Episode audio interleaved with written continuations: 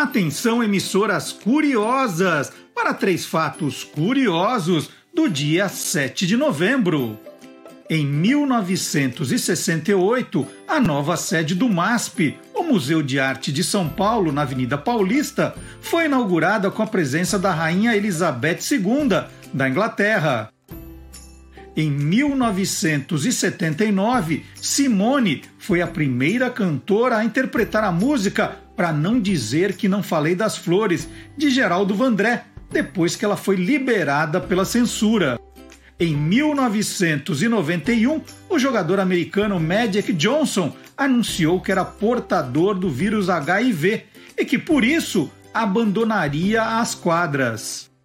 Está entrando no ar o programa que acaba com todas as suas dúvidas. Olá, curiosos! Bom dia, curiosos! Hoje é 7 de novembro de 2020. Tudo o que você sempre quis saber sobre qualquer coisa aqui e agora. Vamos para as manchetes, né, os destaques do programa de hoje. Você pensa que o coração de Sérgio Reis é de papel? Homenagem a Sean Connery, muito além de 007. Nós vamos comemorar os 75 anos do narrador José Silvério e também os 70 anos da turma do Snoopy. Zé do Caixão e à meia-noite levarei sua alma. É o universo fantástico.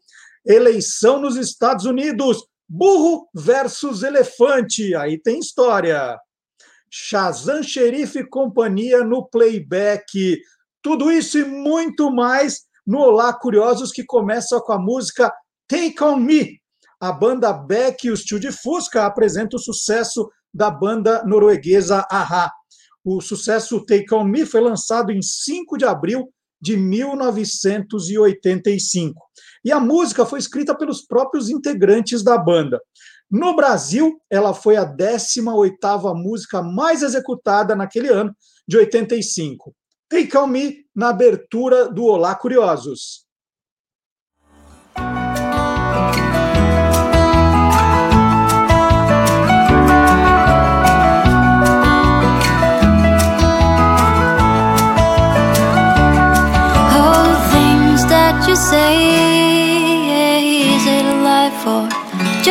play my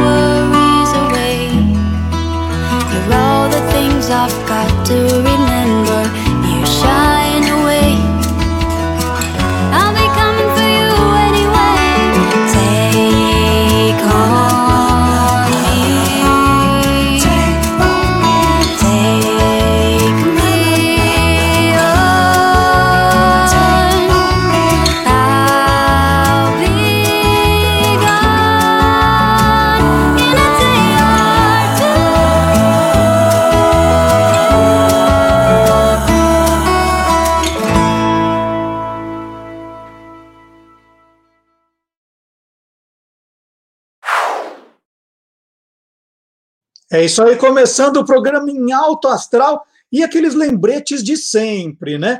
Não esqueça de dar um like aqui no programa, não esqueça de deixar seu comentário. Você já se inscreveu, né? Quando você está inscrito no canal do YouTube, você recebe as sinalizações sempre que alguma coisa nova estiver acontecendo no nosso canal.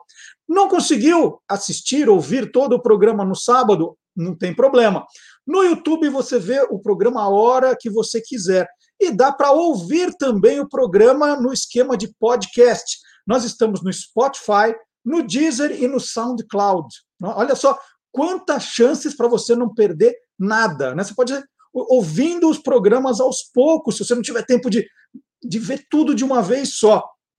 E tem também o e-mail, que é o nosso canal de comunicação, para você mandar uma foto, um vídeo, alguma notícia que você achou curiosa, quer compartilhar. Olá, curiosos, arroba guia dos curiosos.com.br é o nosso e-mail. E o Guia dos Curiosos está em todas as redes também. Nós estamos no Facebook, no Twitter e no Instagram. E vale a pena, é o último aviso, hein? Vale a pena também conferir o site do Guia dos Curiosos. Nós temos no site, olha, com certeza a maior quantidade de informações sobre efemérides, por exemplo. Na semana que vem nós vamos ter o Dia Mundial da Gentileza. Né? de onde surgiu essa data? Quando ela começou a ser comemorada? Curiosidades do Dia Mundial da Gentileza? Está lá no guia dos curiosos.com.br. E olha, não é só essa data, não. Você vai achar Proclamação da República, Dia da Bandeira, Dia do Soldado Desconhecido, dia do que você quiser, você vai encontrar a origem né, de datas e festas. É uma das partes mais legais do site do Guia dos Curiosos. E no programa passado, né, a gente tinha acabado de começar o programa e nós recebemos a notícia da morte do ator Sean Connery, né, 90 anos, o primeiro 007. Eu trouxe até uma revista aqui que eu comprei recentemente, que é o melhor do 007, e ele está na capa aqui, o Sean Connery. É, e aí ficamos assim, não ia dar tempo de fazer uma homenagem, né? Falei, não, vamos fazer direito no programa da semana que vem. Porque quando a coisa aqui começa, gente, ó, é uma loucura. E aí o Antônio Mira agora né, foi lá e tirou o pó de grandes lembranças do ator escocês.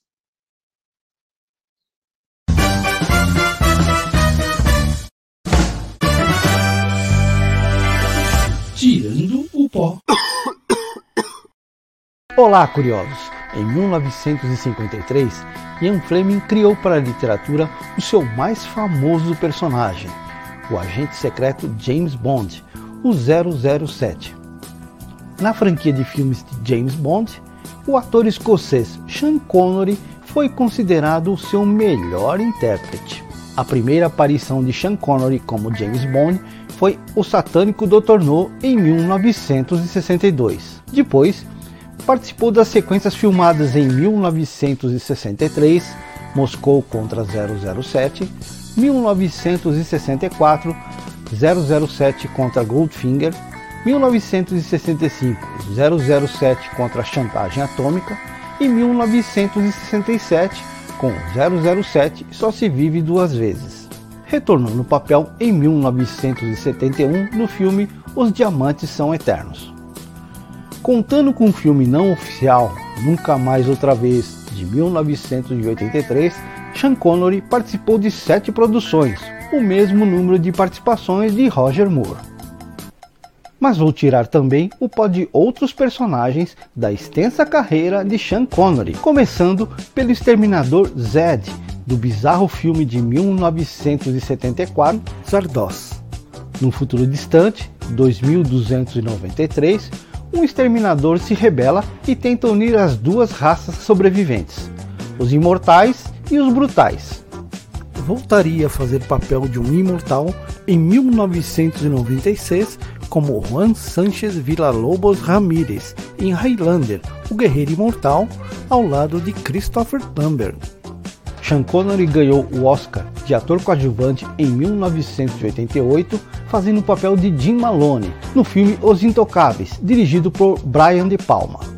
Em 1989, no filme Indiana Jones e a Última Cruzada, interpretou o papel de Dr. Henry Jones, pai do aventureiro Indiana Jones. Em 1990, foi o capitão Marcos Ramius em A Caçada ao Outubro Vermelho. Em 2003, fez o papel de Alan Quarterman na aventura A Liga Extraordinária. Como dublador, emprestou sua voz para videogames, documentários e animações. No cinema, deu voz ao dragão Draco, do filme Coração de Dragão de 1996, com Dennis Quaid. Por hoje é só, pessoal. Tchau! E eu aproveitei aqui, enquanto o Mir estava contando a história, folhando a revista aqui do 007, tem imagens incríveis, né? É, e uma das mais chocantes é do filme Goldfinger. Deixa eu abrir aqui, ó. É que é a cena em que a atriz ela vira ouro, né? Então tá, tá mostrando como ela foi maquiada. Aqui, ó. Opa, aqui. Aqui tem, tem coisas impressionantes sobre o Sean Connery ele aqui, ó, novinho, novinho, novinho também. Né, de criança. Então tá aí, nossa homenagem ao Sean Connery. se eu começar a folhear essa revista, eu não paro mais. Eu descobri, por exemplo, que a, mini, a miniatura do carro Aston Martin foi o brinquedo mais vendido em 1964, o ano em que eu nasci. Aliás, quem não ficou até o final do programa da semana passada perdeu a surpresa que me fizeram. Olha, me pegaram, estava terminando o programa, de repente entrou uma surpresa. Se você sair um pouquinho antes, dá para ver essa homenagem que os colaboradores fizeram no canal do YouTube, né? Tá separadinho ali. Agora, além do programa completo, você pode ver os quadros separadamente também. Fala, olha, eu, eu, eu gosto tanto do Antônio Mir que eu quero ver todos do Antônio Mir na sequência. Dá para fazer isso. Guilherme Domenichelli, dá para ver o Clube do Jingle, tá muito legal.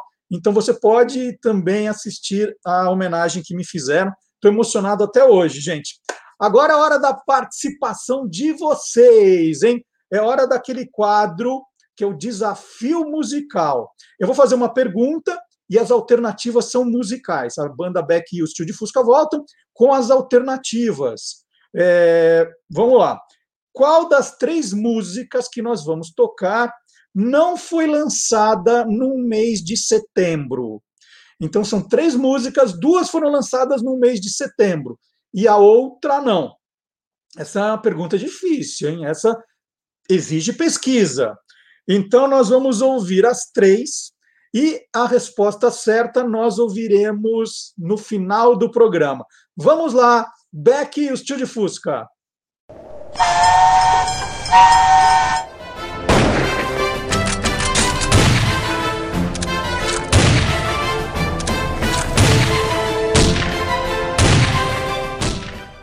Qual é a música? So many adventures couldn't happen today.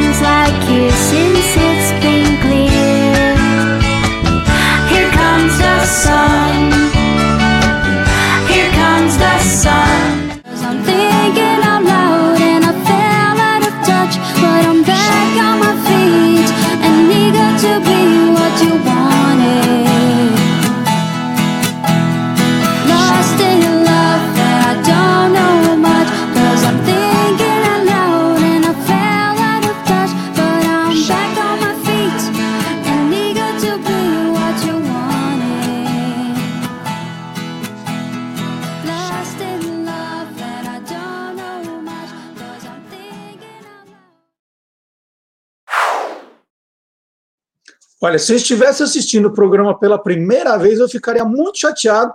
Falar assim, mas como? Eu amo essas três músicas, vou ouvir uma só no final? É, você vai ouvir uma só no final, mas durante a semana você entra no canal do YouTube e as outras duas estarão lá. Né? Eu queria ouvir as três, mas não, vamos ouvir uma, que é a brincadeira do qual é a música, e depois é só entrar. Aliás, a playlist da banda Beck o Steel de Fusca no nosso canal do YouTube tá demais. Né? Você pode ir rodando a playlist inteira, você vai se apaixonar por, pelo som que eles fazem. Aí tem o playback, tem o qual é a música, tá espetacular. Deixa eu contar um pouquinho só das três músicas de hoje. Forever Young, a número um, é a principal música do álbum de estreia homônimo da banda alemã Alphaville. Foi lançado é, o álbum né, em 1984. Outros dois sucessos da banda que fazem parte do mesmo di disco são Big in Japan e Sounds Like a Melody. É, essa é a número um. A número dois, Here Comes the Sun, está no álbum Abbey Road, lançado pela banda inglesa Beatles em 1969. Ela foi escrita por George Harrison e olha a curiosidade, num dia em que ele estava na casa de Eric Clapton. Em 2009, a plataforma Spotify declarou que Here Comes the Sun era a música mais baixada globalmente, com 300, é, 350 milhões de downloads. Espetacular. E a número 3, Lost in Love, foi o primeiro sucesso mundial do duo australiano Air Supply, formado por Graham Russell e Russell Hitchcock. A música foi gravada em 1979, mas fez sucesso mesmo quando foi regravada em 1980. Então, uma dessas três não foi, não foi lançada no mês de setembro. Né? Duas foram em setembro, desses anos que eu falei, e uma não foi. E a pergunta é qual não foi, tá bom? É, vamos lá. Eleição nos Estados Unidos. É, Olá Curiosos tem correspondente também. Professor Vard Marx conta tudo.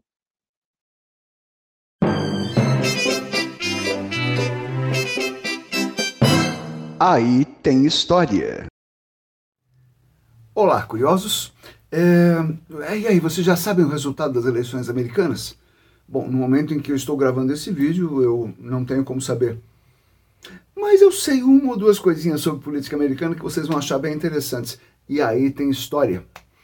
Bom, os Estados Unidos têm dois partidos, né? Republicano e democrata, certo? Errado. Eles têm dezenas de partidos, incluindo o Movimento Nacional Socialista. Mas isso não é nazista? É, ué. É, mas eles também têm, em compensação, no outro extremo, eles têm o Partido Comunista. Eles têm Partido Verde, Partido Libertário, Partido da Constituição, tem até o Partido da Maconha. Tá? O, o partido, os, esses dois grandões, democrata e republicano, eles vêm se enfrentando e se alternando no poder desde 1852. Tá? O mais antigo é o Democrata. Aliás, o Democrata é um dos mais antigos partidos do mundo.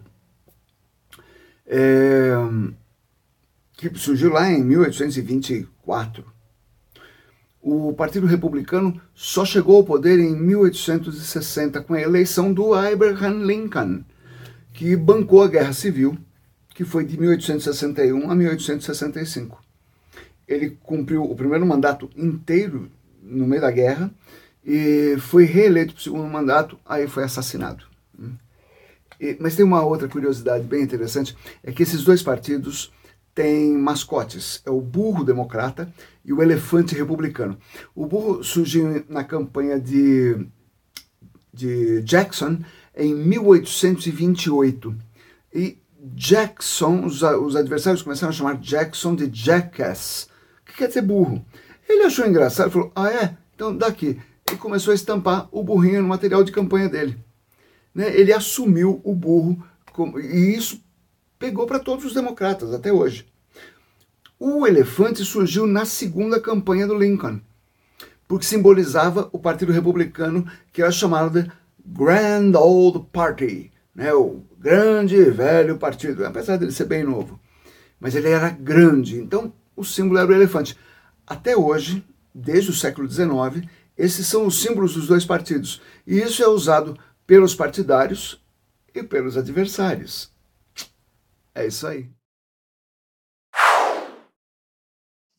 Bom, e a eleição nos Estados Unidos tem outras curiosidades, né? Por exemplo, por que a eleição acontece numa terça-feira?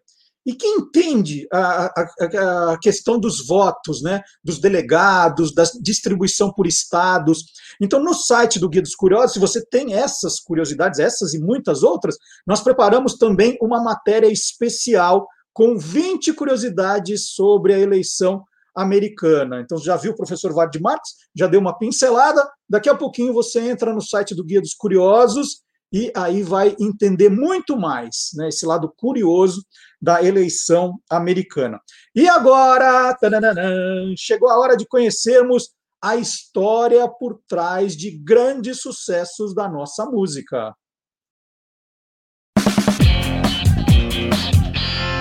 Contando uma canção. E no Contando uma Canção de hoje, eu tenho a honra de receber Sérgio Reis. Bom dia, Sérgio. Bom dia, Marcelo. Tudo bem? Tudo ótimo. O seu nome é Marcelo Duarte? Exatamente. Vai cantar o quê? Eu não vou cantar nada, eu vou só ouvir você cantar e contar a história. Não, são várias as canções que você poderia é. contar as histórias, né? Tem gente que vai falar assim: ah, eu acho que o Sérgio vai falar de Menino da Porteira, Panela Velha, Pinga em mim, tem, tem várias. Mas eu queria que você contasse, Sérgio, a história da primeira, do primeiro grande sucesso, né? Acho que da música que alavancou sua carreira, o Coração de Papel. Como é que foi a composição dessa música, Sérgio? Olha, ela não demorou muito para fazer, não, viu? A verdade é que eu eu estava eu namorava na época a minha primeira esposa, a Ruth, que é a mãe dos meus filhos. E eu era um ciumento, tonto, idiota, sabe aquele tonto? Entendeu? Sabe aqueles cara que mata as mulheres porque a mulher não quer mais? Eu era pior que esses aí, entendeu? E no final das contas, chegou uma hora que ela cansou, a gente namorou cinco, seis anos, chegou uma hora que ela cansou da ciumeira minha tonta, e aí não queria mais falar comigo, e eu, um dia eu estava aborrecido, sentei para almoçar, minha mãe estava fazendo um bife com ovo, e eu sentei, peguei o violão, pus no colo, comecei a escrever, aí não deu certo, eu peguei aquele papel, amassei, joguei no chão assim, quando eu olhei aquele papel amassado no chão, falei, ó, meu coração tá igual esse papel amassado. Aí veio, pum, se você pensa que meu coração é de papel, não vá pensando, pois não é. Foi assim que nasceu a música Coração de Papel. Por causa das minhas brigas com a Ruth, que infelizmente já faleceu já há dois anos, um ano e meio. Mas é, foi uma, uma música que marcou. Até hoje tenho que cantar ela, é um clássico, realmente, graças a Deus. Ou seja, nessa hora, você, quando jogou o papel e pensou no começo da música, aí você deixou o bife esfriando ali ou você almoçou primeiro e foi, foi escrever o resto depois? Continuei escrevendo e em 10 minutos estava pronto. Foi na hora. Uhum. Depois eu comi meu bife. Interessante. e, e, nesse primeiro disco, né, que chamou Coração de Papel, com várias composições suas, você não tinha dúvida que essa era a grande música, essa que ia ser o grande sucesso? A gente nunca sabe que vai ser o grande sucesso. Tanto é que eu eu já estava com ela pronta, eu mostrei para o Vanderlei Cardoso, ele falou, pô, eu gravo. Mostrei para o Jerry Adriano, ele falou, eu também quero. Falei, não, não vou dar, não, eles querem é porque é boa. fiz, uma, fiz uma pesquisa com o Jerry Adriano e com o Vanderlei Cardoso, os dois toparam gravar, falei, não, eu vou gravar eu mesmo. Mas é uma, uma tática, né? Uma forma você saber se agrada mesmo. Como o Simonal fazia, o Simonal pegava o repertório que ele ia gravar no próximo disco, punha no show dele atual. Aí aquela que agradava ele já separava. Uhum. Entendeu? Então era, era um jeito.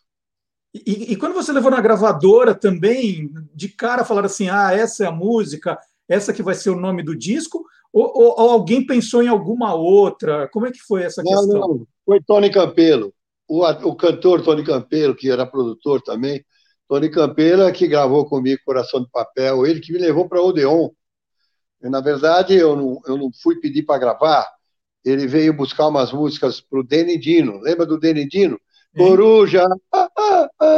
E eu tinha uma música que servia para o Denidino. Eu só quero ver você sorrir. Uma música assim. Não vejo a hora de perdão pedir. Você chorou, você sofreu, e o culpado sei que fui eu, sei que fui eu. Eles fizeram coruja, lembra? Que tinha aquele uhum. kkk, né? Então o Tony queria uma música igual, eu tenho essa. E, e, e, e, e o Danny Dinu gravou, eles gravaram, foi sucesso também, um bom sucesso para eles. E depois, quando eu gravei essa música para mostrar para o Danny Dino, para o Tony mostrar, o Tony falou: Não, cara, você está cantando bem, vou te levar lá para o Odeon fazer um teste. Aí eu gravei, no estúdio do Escatena, aqui na, na Paula Souza, onde era a Rádio Bandeirantes. Uhum. E o Enzo da Almeida Passos, que era, que era radialista lá, era muito meu amigo, meu vizinho, morava aqui na Rua Doutor Zuquim, e, e ele falou, vamos gravar lá no estúdio do Escatena. E ele pegou o Jet Blacks para me acompanhar, que era um conjunto da época, com muito sucesso. E deu certo, a Odeon fui aprovado, e aí eu gravei na Odeon. Mas o Tony sabia que a música Coração de Papel era boa. E estourou logo de cara, Sérgio, assim, saiu o disco, já arrebentou? É, saiu, já começou a tocar, mas na verdade quem fez o sucesso dessa música foi o Chacrinha. O Chacrinha gostou da música, pegou e fez um concurso no programa dele, que era a Hora do Chacrinha, aquela de calor, na hora ele tinha dois programas, o de artistas e o de calor. Aí ele falou: quem cantar melhor coração de papel vai ganhar mil cruzeiros, aquela coisa. Tinha, aí via 10, 20 caras cantando coração de papel no meu programa. Quatro programas, quem que não sabia a letra? Aprenderam na marra. Aham. Interessante. E eu devo isso, e eu fiquei muito amigo de Chacrinha, e infelizmente, quando ele morreu, eu sofri muito. Falei com a esposa dele, com os filhos. Falei, a dor que vocês estão sentindo, eu estou sentindo aqui também. Porque ele foi muito, muito, muito generoso comigo, Chacrinha. Sempre abriu as portas do programa dele, ele, o Bolinha. Então, mas o Coração de Papel, quem fez estourar mesmo foi o, o Chacrinha botando nos calouros. E, e aí foi uma, uma loucura ah, o número de shows, de compromissos em rádio, em televisão. Como é que mudou a sua vida, o Coração de Papel, Sérgio?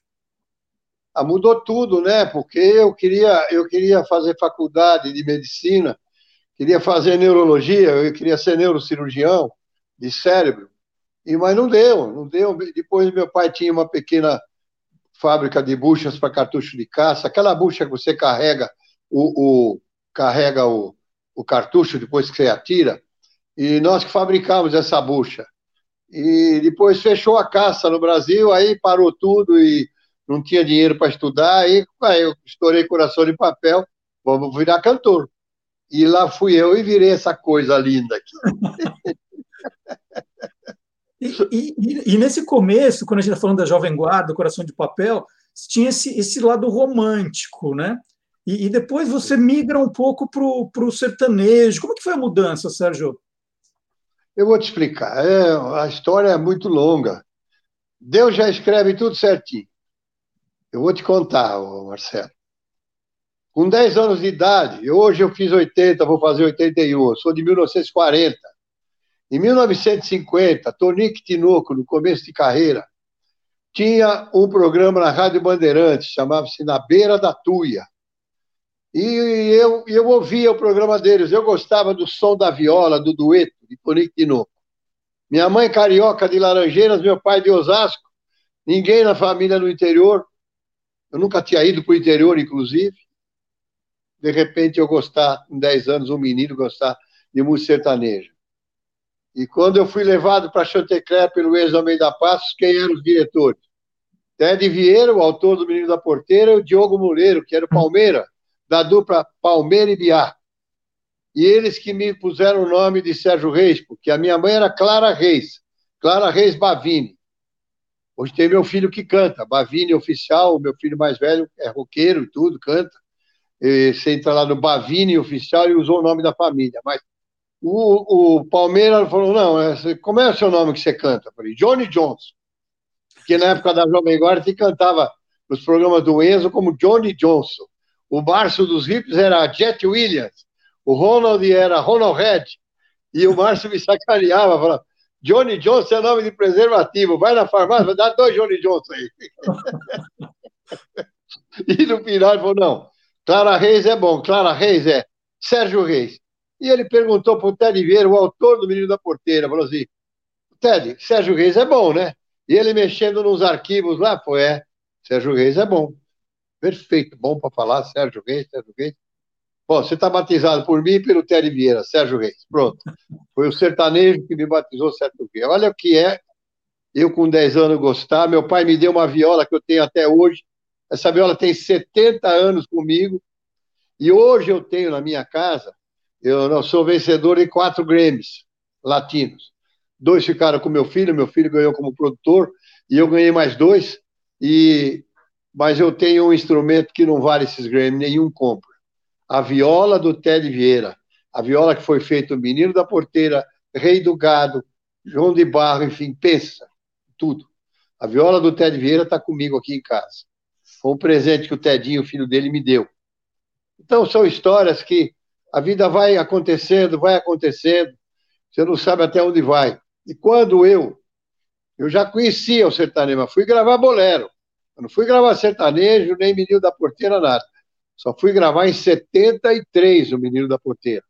Eu estava com sucesso do Menino da Gaita, que era uma versão do Fernando Arbex, a música, e eu fiz a versão.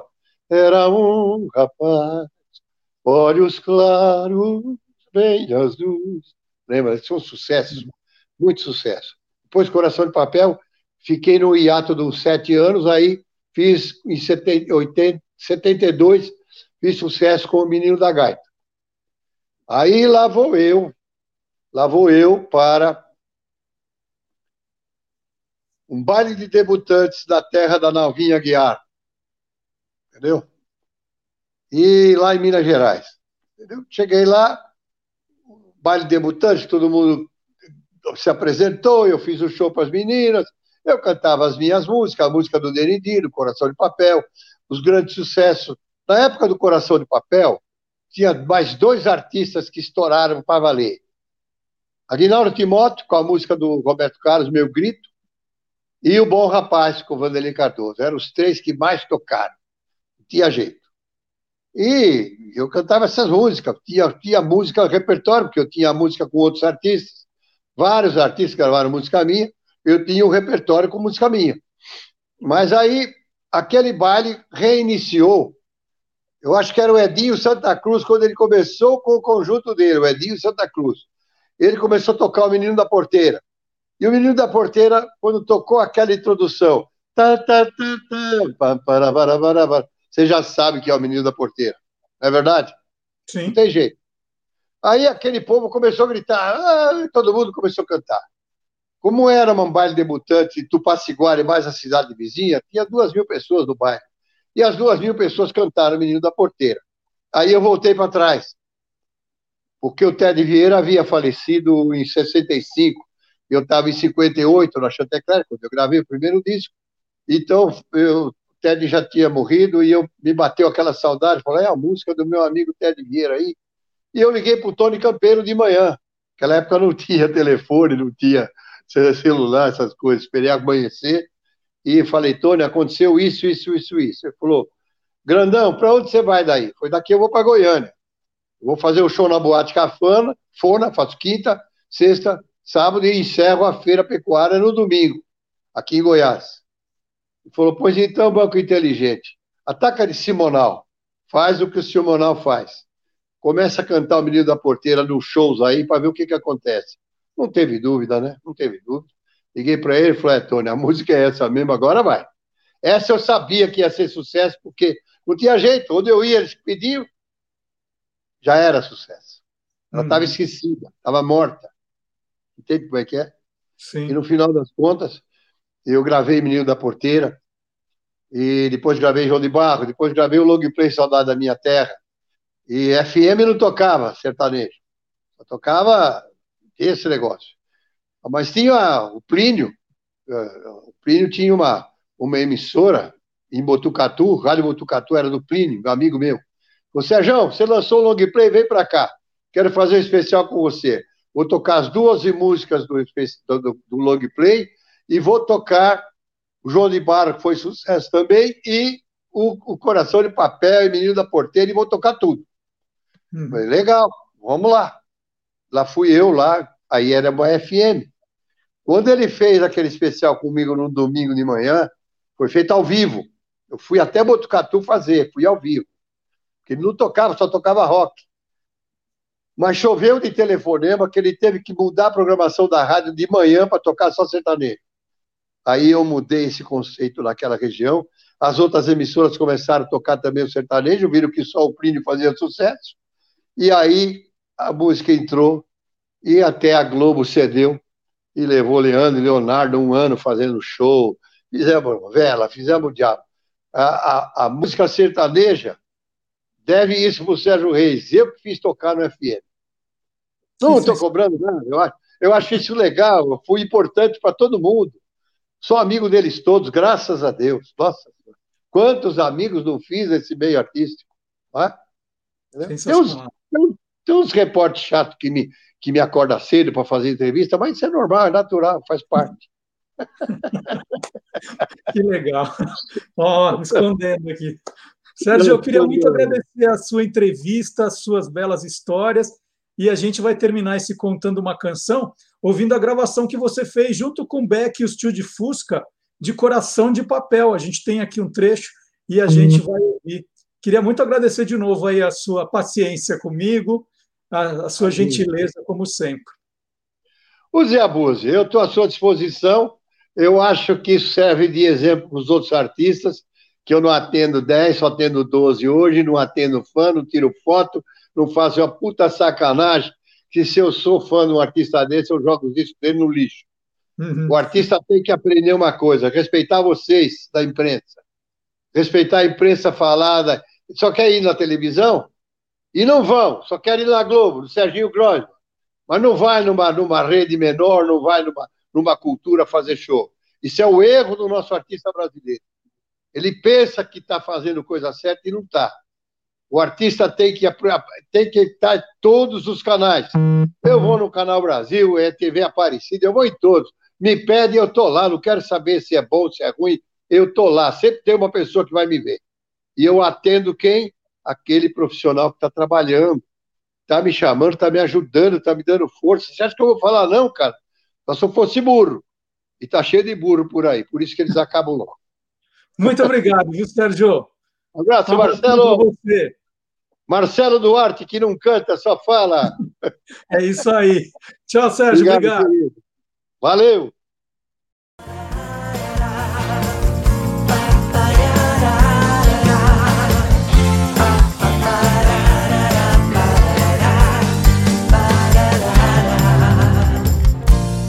Que fazer chorar? Por que fazer sofrer?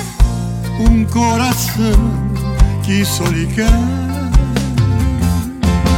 O amor é lindo, eu sei, e todo eu lhe dei. Você não quis, jogou ao véu.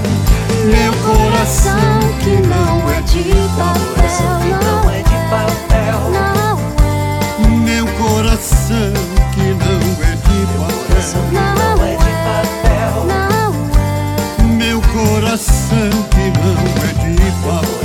não é de papel. Meu coração que não é de papel.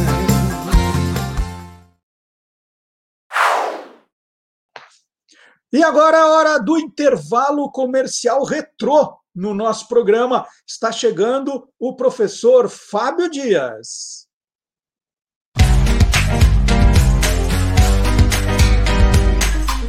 Clube do Jingle.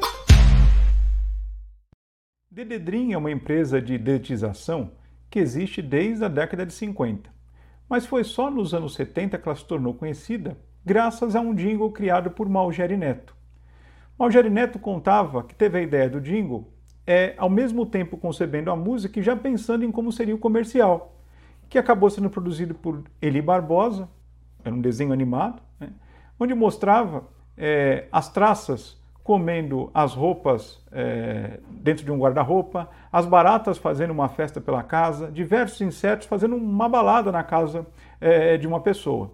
E aí chegava, evidentemente, o dedetizador de Dededrim e acabava com a festa. E o jingle contava tudo isso embalado pelo som de Iê, um, um rock típico da Jovem Guarda, né? que fez com que muita gente marcasse aquela mensagem, aquela música na cabeça, e mesmo hoje, depois de tanto tempo, se lembrem da letra inteirinha e, evidentemente, quando precisam de dedetizador, acabam lembrando do anunciante. Vamos assistir.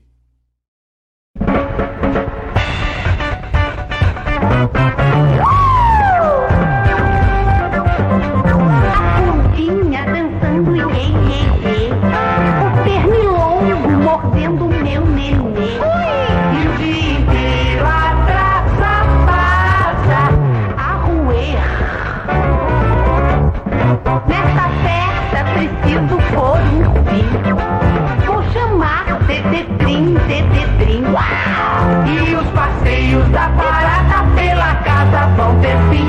Dededrim, Dededrim. Dededrim. Na capital, Disque.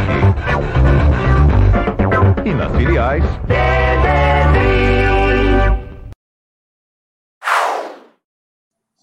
E agora chegou a hora do nosso curioso game show. E o nosso curioso game show hoje está um bicho, está um bicho aqui.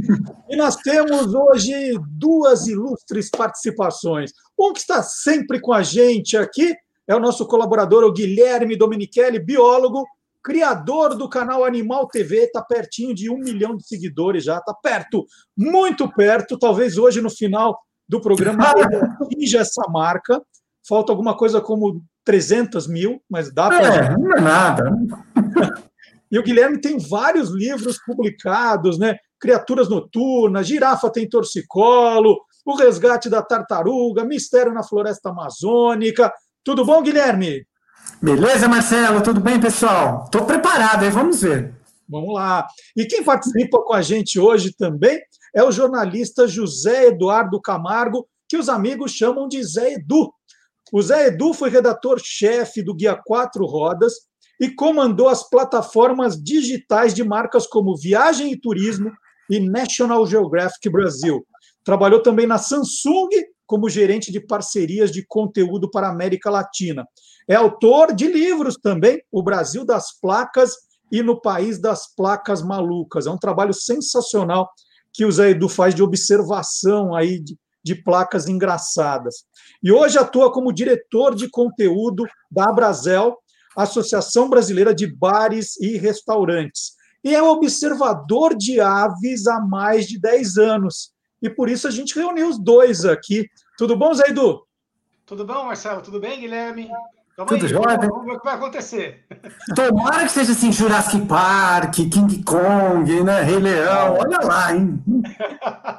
Também tá Zé- torcendo, tô torcendo para ser fácil. Zé, é, antes, antes vamos falar um pouquinho dessa ob- observação de aves. Para você observar aves, você não precisa ser necessariamente um ornitólogo, né? Não, não. Ornitólogo é alguém que tem uma formação acadêmica, né? O Guilherme, por exemplo, é formado em biologia, né? acho que biologia, né, Guilherme? Isso, Formação. isso. E aí faz uma especialização em ornitologia, que é o estudo das aves. O observador é, é uma pessoa comum que se interessa por aves, gosta de passarinho e começa a a observar é, perto de casa, ou no sítio, ou na praça. E, e aí, em algum momento, é mordido pela mosquinha da, da observação. Não, mordido não, bicado. Nesse caso, picado. Vo- Você já ficou observando aves, Guilherme? Você já fez isso? Muito, muito, muito. É, meu trabalho na graduação de TCC, né, que a gente chama assim, foi com observação de aves, é, com levantamento de avifauna, né, que a gente chama no campus da universidade que eu estudei. É, meus trabalhos de monitoramento de animais, para fazer esse, é, um estudo de área, assim, para impacto ambiental, as aves são super bioindicadores, que a gente fala. Então, o comportamento delas, se some alguma espécie, se- elas são ótimas para isso. Eu amo aves, assim, assim como o Zé Edu, eu adoro aves e observo muito. Até é legal, porque a gente pode trazer as aves para perto de nós, assim, fazendo comedouros. Eu fiz aqui no quintal da minha casa, coloco banana, tal, vem muitos passarinhos, sanhaços, saíras. É muito legal. Ô Zé, é, mas assim, a observação de aves é você chegar, sair, olhar a ave e ir embora. O que que é exatamente a observação de aves? Então, a observação de aves, ela nasceu na Inglaterra, é, e ela, ela é curioso porque ela nasceu já meio ligada à ciência. Apesar de ser- serem amadores, né, e amadoras que fazem observação, ela, ela no começo eram as pessoas que saíam e contavam aves mesmo, né? A gente tem cerca de 10 mil espécies no mundo, tá? É, o Brasil é super privilegiado para isso. A gente tem duas mil quase duas mil espécies no Brasil. Na Inglaterra eles têm bem menos, mas eles contavam não só as espécies, como também o número de aves que eles viam e faziam listas. E aquelas listas eram usadas depois por ornitólogos para fazer uma série de estudos. E isso até hoje é assim. Ah, o observador ele, ele, ele sai, ele observa. No Brasil a gente gosta muito de fotografar. Não é uma coisa que é comum no mundo inteiro, mas no Brasil é, a observação entrou muito pela, pela fotografia. E, e aí você faz a lista e os pesquisadores conseguem é, saber como está a migração das espécies, o comportamento delas, é, uma série de estudos que eles fazem em cima desse trabalho que é feito por amadores. É o que a gente chama de ciência cidadã, Marcelo. E, e você falou de fotografar. Guilherme, tem também observador, né? Eu não sei se é o nome, que vai para gravar o, o, o canto da- das aves. Dá para fazer isso também? Dá, dá para fazer, dá sim, é muito bacana. Você grava. Existem sites assim só de, de sons de aves, né? Da vocalização delas, é o canto que a gente fala assim. E, e dá para fazer essas gravações, a fotografia, como o Zé disse agora, registrar o local lá, né, georreferenciar o local que foi visto. Dá para fazer um levantamento ótimo assim, com aves. É, elas são, acho que, um dos animais mais apaixonantes, assim, pelas cores, formas, a vocalização, tudo isso chama muito atenção, é muito legal. E mais presentes na vida da gente também, Marcelo. Tem uma coisa muito doida que assim, Verdade. você. é, A observação de aves, depois que você está um tempo já é, fazendo, é a primeira coisa que você faz ao acordar, antes mesmo de abrir o olho. Porque quando você acorda, já tem passarinho cantando, né? Essa época, então, agora de primavera, né? é, verão, é uma festa. Tem gente, inclusive, que reclama de passarinho cantando na madrugada. Né? Então você. Sabiá? É verdade. O sabiá laranjeira, por exemplo, É. nessa época em São Paulo, é assim, muita gente reclama. Pô, o sabiá me acordou três da manhã. E é É, verdade. boêmio, o Sabiá é boêmio. É. Então você, antes de acordar, antes de levantar da cama, antes mesmo de fazer a primeira coisa que todo mundo faz, que é pegar o celular, você já está ouvindo o passarinho cantando e já está identificando, ó, cantou um bem TV, um sabiá, é, passaram dois periquitos aqui. Então já dá para você fazer uma lista antes mesmo de sair da cama. É, e, e aí, Guilherme, quando vo- você começa a observar pássaros, você leva alguma coisa. Eu quero ver um, eu quero ver determinado pássaro. Você meio que, eu vou usar o caçar, mas não é a palavra, mas você procura por determinado pássaro. Ah, esse eu já vi muito, não me interessa. Deixa eu virar. Como é que é? Você vai atrás de um. E dependendo da região, né? Alguns são de, de áreas alagadas, por exemplo, algumas aves de áreas alagadas, outras de floresta, subbosque, áreas mais abertas. Por exemplo, no meu canal eu estou escrevendo sobre a seriema, que é uma ave que eu adoro, assim, parente da ave do terror lá do passado, enorme e tal. E eu estou procurando agora, garimpando informações e tudo mais, e vendo a seriema que é de campo aberto, de pastagens. Então, cada um tem um nicho, né? Um, ocupa um lugar, assim. E a gente começa a observar isso, os locais mais comuns. E às vezes na cidade, né? Como você falou, a gente vai numa praça, o Parque do Ibirapuera, em São Paulo, outros parques aí pelo Brasil fora. A gente vê muita ave, assim, muitas aves migratórias. Então é muito bacana, eu acho muito gostoso. É viciante mesmo. Muito bom. Agora eu vou fazer o primeiro jogo com vocês, hein? Daqui a pouquinho a gente vai continuar esse papo, mas agora é hora do Naftelinha. Ai, ai, ai. Naftelinha funciona assim, gente. Vocês vão tentar adivinhar o nome de um filme em 10 dicas. Vai vencer quem acertar com o menor número de dicas. Então é um jogo de estratégia também. Você pode tentar chutar e errar com um número menor de dicas, e o outro que ficou esperando né, vai acertar. É, então eu vou pedir que quando vocês sacarem qual é o filme, que escrevam no papel o nome do filme, o número da dica em que vocês estão, dobrem o papel e segurem, que aí não pode mudar mais, tá? E aí nós no final das 10 dicas nós vamos saber quem acertou com o menor número de dicas, certo? Então vamos lá. Não é filme com nome de pássaro, tá? Não é Hitchcock.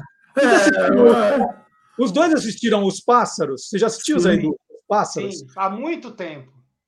Você gostou do filme? Ele é tenso, né? É, um pouco. Para quem até. gosta de passarinho também não é muito legal, Marcelo. É verdade. Dá medo de observar depois. né? Então a, a dica é que não é os pássaros, tá, gente? Não é. Vamos lá. Primeira dica.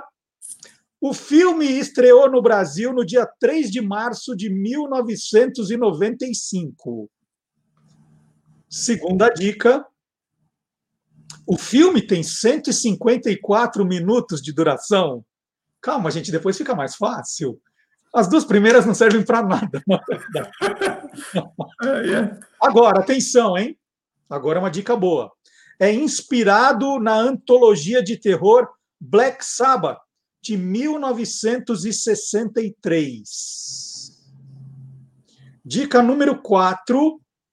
São três histórias entrelaçadas. Dica número 5. Foi indicado a sete Oscars, incluindo o de melhor filme. Isso em 1995. E ganhou o Oscar de melhor roteiro origi- original. É a nossa dica número 6. Não, nada ainda? Nada, eu não vou, eu vou na décima primeira acertar. Dica número 7. O título do filme faz uma referência a um tipo de revista popular. O título do filme faz referência a um tipo de revista popular. Estou vendo o Zé Edu escrever. Escreveu? Está pronto? Muito bem. Dica número 8. A música Mrs. Lu faz parte da trilha sonora do filme. Dica número 9. O filme tem John Travolta e Uma Thurman. Agora é o Guilherme que está escrevendo. E a dica número 10, a última. A direção do filme é de Quentin Tarantino. Vamos ver. Zé Edu, vamos ver a sua resposta. Vamos mostrar. Pulp Fiction, na dica número 7. E você, Guilherme? Também Pulp Fiction aí, ó. Mas eu pus que na dica número nem lembro agora. Depois, dica, dica Né, 1995 aí. Ah, não apareceu a minha? Dica 1995. Ah, não, foi na 9. Foi na 9. Na 9. Muito bem. E o Zé Edu acertou! Parabéns!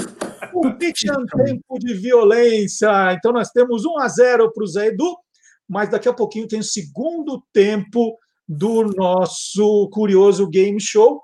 E aí são três provas e o Guilherme pode ainda virar. E nós vamos conversar mais sobre observação de aves também. E agora nós vamos chamar. É, porque é, nós fizemos um, um curioso game show recentemente com a participação do paleontólogo e paleoartista Ariel Milani Martins. E durante aquele programa, o nosso seguidor aqui, o Robson Villanova Ilha, fez uma pergunta, e eu fui ver depois no, no chat aqui do lado, e falei, Ariel, você foi embora e não deu tempo da gente responder uma pergunta do Robson. Então, manda a resposta para o Robson. O Robson perguntou qual foi o primeiro dinossauro descoberto no Brasil, e a gente vai ver agora, e daqui a pouquinho, Zé Edu e Guilherme estão de volta. Vamos ver. Olá, curiosos! Fósseis atribuídos a dinossauros são encontrados no Brasil desde o início de 1900, mas a primeira espécie de dinossauro oficialmente descoberta foi Estauricosaurus price, descrito em 1970. O Estauricosaurus foi um dinossauro de mais ou menos 2 metros de comprimento, carnívoro, que viveu lá no Rio Grande do Sul e é uma das mais antigas espécies de dinossauros. Beleza? Um abraço e até mais! Eu demorei um pouquinho, estava procurando aqui ah, algumas curiosidades, lá do quadro do professor Fábio Dias, né, do Clube do Dingo. É, esse, esse Dingo, uh, né, o nome da empresa, o DD Dream, né, eu sempre perguntava para mim o que quer dizer o DD do DD Dream. E aí fiz uma pesquisa, e isso também está no site do Guia dos Curiosos, mas eu vou contar aqui, tá? É, tem outras curiosidades lá, mas essa eu vou contar aqui. O DD-DRIM, o DD quer dizer desinsetização domiciliar. Então é desinsetização domiciliar DRIM. Esse é o nome da empresa, ficou DD-DRIM. Nesse jingle de 76, como ele contou, faz o maior sucesso.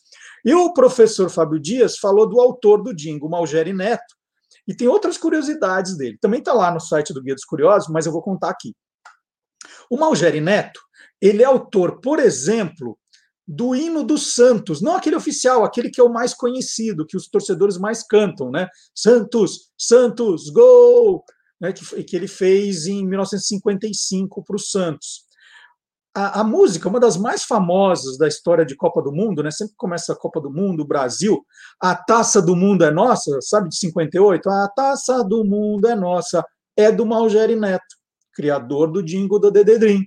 E também, né, um dos jingles políticos mais famosos de todos, o do Jânio Quadros, né, o Varre, Varre, Vassourinha, é do Malgeri Neto. Olha que produção e, e, e em tantos em tantos segmentos diferentes.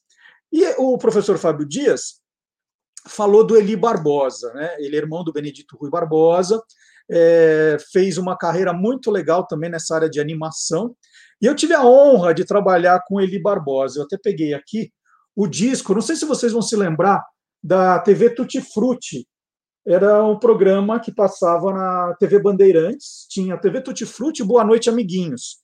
Eram personagens manipuláveis, né, do do Eli Barbosa, que eram as frutas, as, os legumes, as verduras. E eu mandei uma carta dizendo que eu queria colaborar com eles no roteiro. E o Eli me chamou para uma reunião e eu trabalhei é, alguns meses junto na equipe de, de produção de textos com o Messina Neto, que virou um grande amigo meu, um grande roteirista, um cara super bacana. Ele era pessoa-chave aqui na, na criação do TV Tutti Frutti. E então eu tive a honra de trabalhar com ele, de conhecer o estúdio dele ali no, no bairro do Planalto Paulista, em São Paulo. Muito legal, é, as recordações que vêm né, durante o programa. Ele, quando o Fábio falou do Eli Barbosa, eu falei: opa, eu tenho disco. Aí aciona todo mundo em casa para pegar o disco para mim, e tá aí essa lembrança. Vou pedir para a banda de Fusca eles também prepararem. A música de abertura do TV Tutti Frutti é linda, eu adoro, ela me arrepia, me emociona. Vamos ver se a gente faz um playback com essa música que vale a pena. Bom, na quinta-feira passada, você acompanhou no nosso canal do YouTube o Magalhães Júnior e o Quem Te Viu, Quem TV. O Magalhães Júnior é, fez um programa muito legal, foi divertidíssimo com o, a história do humor na publicidade brasileira. É, o programa tá demais e a gente separou um trechinho para você dar uma olhada agora. É só um trechinho, viu? O programa inteiro está no canal do YouTube, você vê a hora que quiser. Aliás, vê a hora que quiser todos os outros programas também. Essa é a grande vantagem, né? Não é que você perdeu. Você pode ter deixado de ver naquele instante, mas perder você não perde mais. Vamos ver. Por exemplo, o Azambuja, que era um personagem, Marcelo, que até o metade dos anos 70 ele não, ele não era personificado o Chico só se utilizava do Azambuja para fazer os seus shows em stand-up ou stand-up no Fantástico. Uhum. Não, se, não, não se sabia como era o Azambuja, sabia-se apenas como era a sua voz. Tempos depois, na metade dos anos 70, na, na segunda metade dos anos 70, é que ele personificou o Azambuja, que era um malandro, pilantra, e nós vamos ver o Azambuja já como personagem consagrado, fazendo um comercial da Sandálias Havaiana em 1982. Vale a pena ver. Perfeitamente, aqui para trabalhar sou troquista. Vamos chegar no dia de vida. São as legítimas havaianas, que não deformam, não tem cheiro e não soltam as tiras. Freguês. Não, tiras. Eu estava falando em vocês. Vejo vocês o que são as coincidências da vida. Vocês não deformam, não têm cheiro. São tiras que prendem e não soltam e não saem do meu pé. É amor antigo. Fique de olho na marca Legítimas Só Havaianas. E mais uma vez temos o quadro que estreou aqui na semana passada, mostrando que o mundo inteiro é curioso. Vamos ver.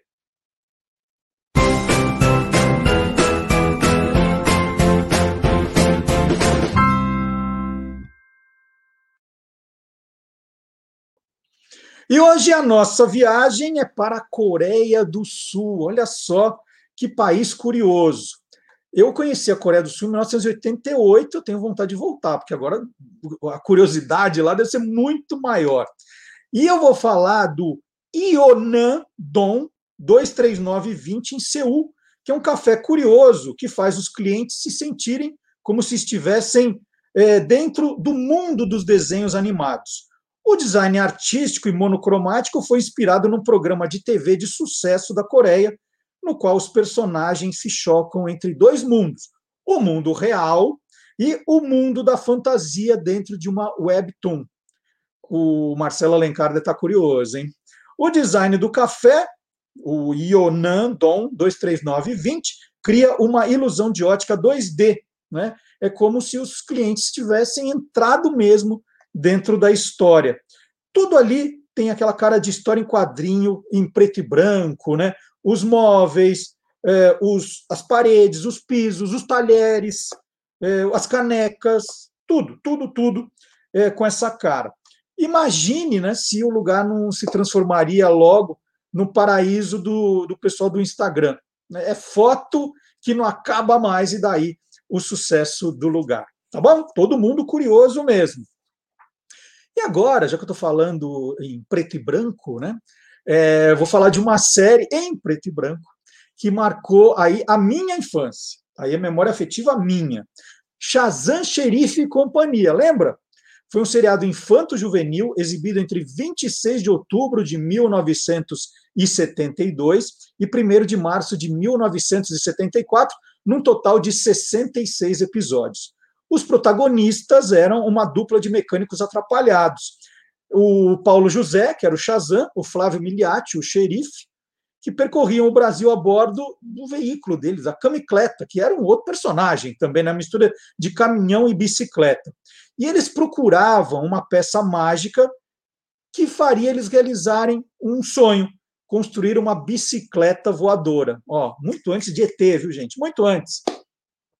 Os personagens Shazam e Xerife, eles foram criados na novela O Primeiro Amor de 1971, escrita por Walter Negrão. E o sucesso da dupla foi tanto que, com o fim da novela, a TV Globo decidiu fazer, então, o seriado, essa aventura da, da dupla. A música Ei Shazam foi consagrada pela dupla Antônio Carlos e Jocafe. E agora, para aumentar a consagração, nós vamos ouvir na versão de Beck e o Tio de Fusca. Playback. Ei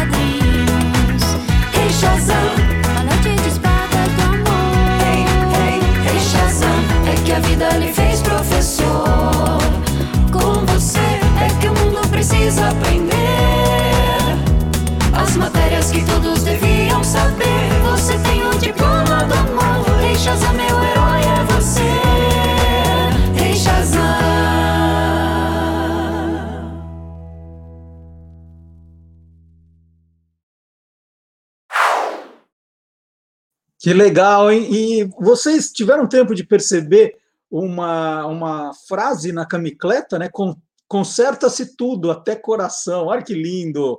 Olha, esse arrepia até hoje. Como é, eu, eu lembro, né? Eu vendo Shazam Sheriff Companhia. é, nossa, tem coisas assim que mexem muito com a gente. Talvez essa não seja de sua época, né? Você tem acompanhado outras novelas infanto-juvenis. E o site do Guia dos Curiosos preparou uma lista também, que são 10 novelas infanto-juvenis que marcaram aí a, a vida de muita gente. Quem sabe você não acha a sua ali? Então tá no guia dos curiosos.com.br. Tem, olha, tem muita coisa. É um site com muito conteúdo, daqueles que você começa, você entra e esquece da vida, né? Muita coisa legal. Bom, agora há pouquinho eu mostrei o, o café de quadrinhos em Seul e provoquei, né? Que era o, o QG das HQs. Mas o verdadeiro QG das HQs está aqui no nosso programa com o Marcelo Alencar. Marcelo Alencar apresenta. QG das HQs. Olá, curiosos! Hoje, meu amiguinho Snoopy veio aqui me lembrar que a tirinha Peanuts, na qual ele surgiu, completou 70 anos uns dias atrás. O título Peanuts vem de uma expressão americana que significa coisa sem importância, é mais ou menos o equivalente à nossa merreca. Mas a tira é um fenômeno global dos quadrinhos. Ela circulou entre 2 de outubro de 1950 e 14 de fevereiro de 2000 parou exatamente um dia depois da morte de seu autor, Charles Monroe Shoes, que sofria de câncer e teve um infarto fulminante. Foram mais de 17 mil piadinhas publicadas diariamente em milhares de jornais de todo o planeta.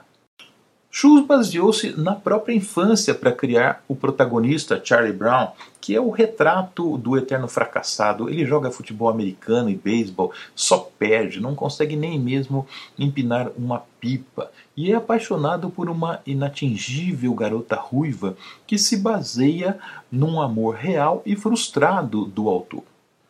O outro astro da tira é o Beagle Snoopy, que foi se humanizando com o tempo. Ele dorme no telhado de sua casinha e assume outras personalidades, como a de um grande romancista e a de um as aviador da Primeira Guerra. Pinas também tem Lucy, que é a algoz do Charlie Brown. Mandona e sarcástica, ela é uma caricatura da Joyce, a mulher do autor. Nos quadrinhos, a Lucy sofre por ser ignorada pelo intelectual Scruder, que toca Beethoven em seu pianinho de brinquedo. Outros personagens importantes são o garotinho Linus, que anda com um cobertor para ter autoconfiança, a moleca Pet Pimentinha e o passarinho Woodstock, o melhor amigo do Snoopy. Nesse mundo infantil, os adultos até existem, mas nunca aparecem. A tira Peanuts também foi publicada no Brasil com o nome de Minduim, batizada pelo cartunista Ziraldo, e nessa tradução o Snoopy foi chamado de Xereta. Vale lembrar que Charlie Brown foi tema de uma canção de Benito de Paula e também deu nome a uma banda de rock liderada pelo vocalista chorão, o Charlie Brown Jr.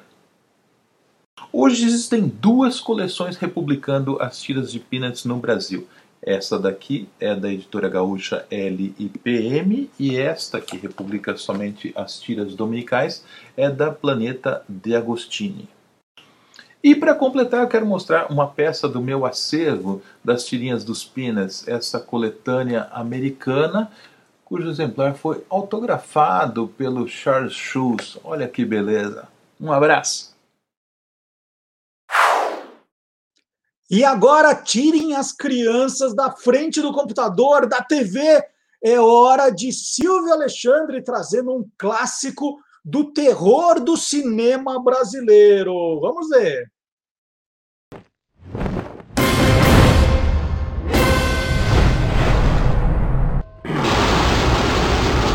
Universo Fantástico. No dia 9 de novembro de 1964, estreava o filme À Meia-Noite Levarei Sua Alma, que marcou a primeira aparição do Zé do Caixão, personagem mítico do cinema brasileiro, criado e interpretado pelo diretor José Mojica Marins. O cruel e sádico agente funerário José Osanatas, que ficou conhecido como Zé do Caixão, vive a obsessão de perpetuar o seu sangue por meio do filho perfeito gerado pela mulher superior. Para isso, não hesita em matar todos que ousem interferir em seu plano. O que é a vida? É o princípio da morte. O que é a morte? É o fim da vida. O filme inaugurou o horror no Brasil e se confunde com a noção de terror tupiniquim, dada a sua importância para a história do cinema nacional. É um filme brutal e implacável, mesmo nos dias de hoje, com um roteiro cheio de diálogos impactantes e caricatos, que nos traz uma experiência profana e fantasmagórica. O Zé do Caixão é uma figura anárquica, dionisíaca, que zomba de nós brasileiros, do nosso moralismo, da nossa religiosidade.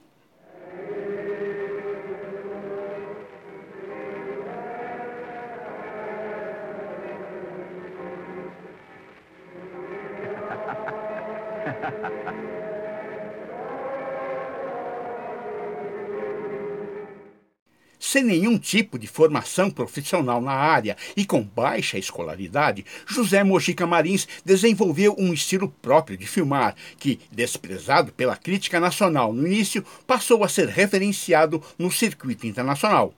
Graças à criatividade das suas histórias e aliado às soluções simples de produção, tornou-se referência e influenciou várias gerações de artistas.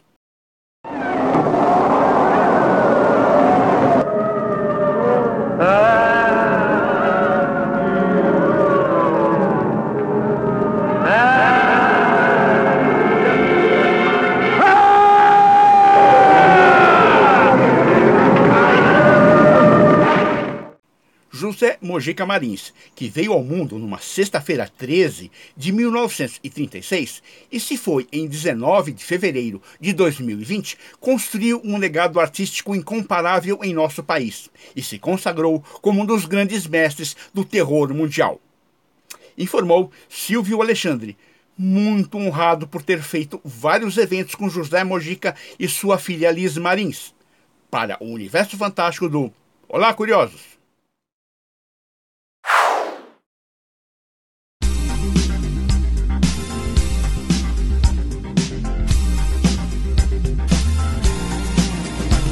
Coleções. E vejam só, por mais que a gente ache que já conhece tudo dos nossos ouvintes, eles sempre nos surpreendem.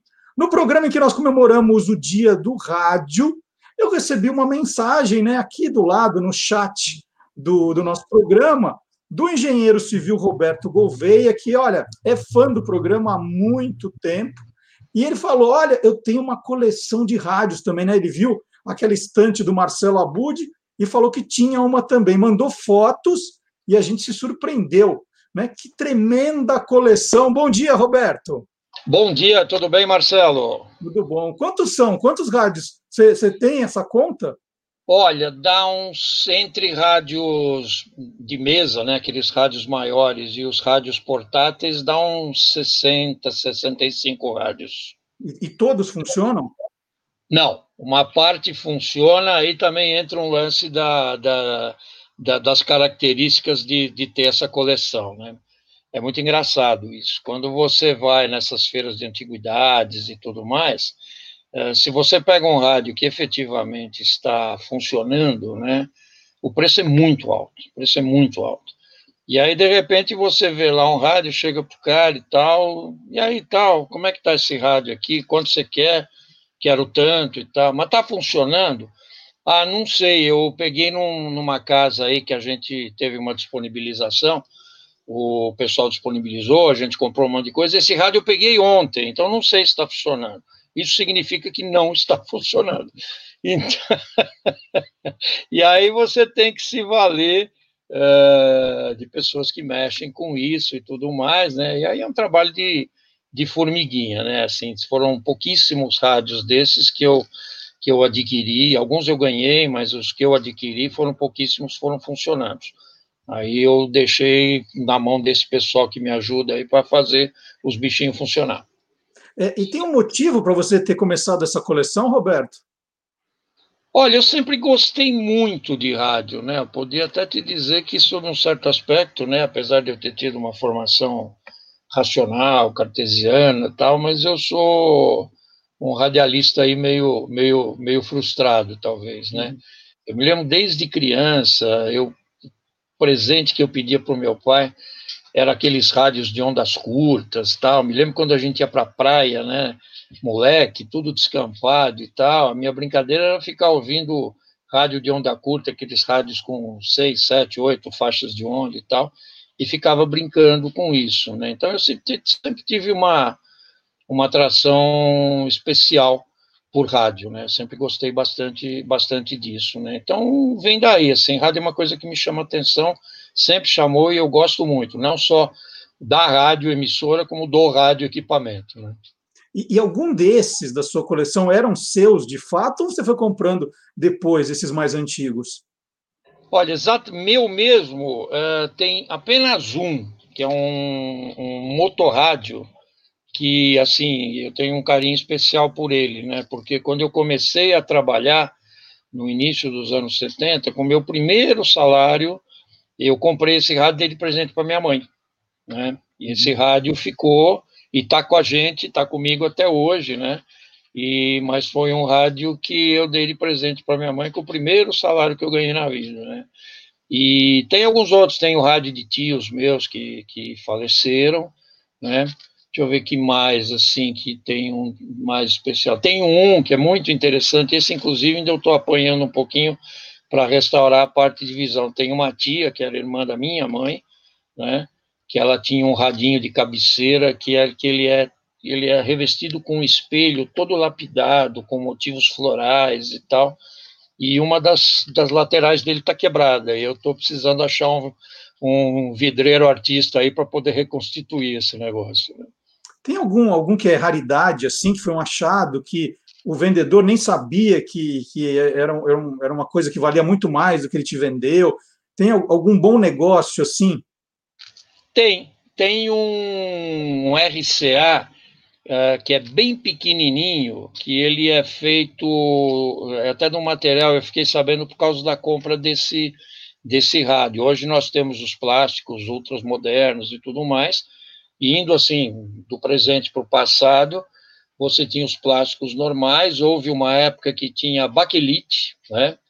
Ah, e antes do baquelite, tinha um negócio que se chamava ebonite, né? Que é o precursor da baquelite.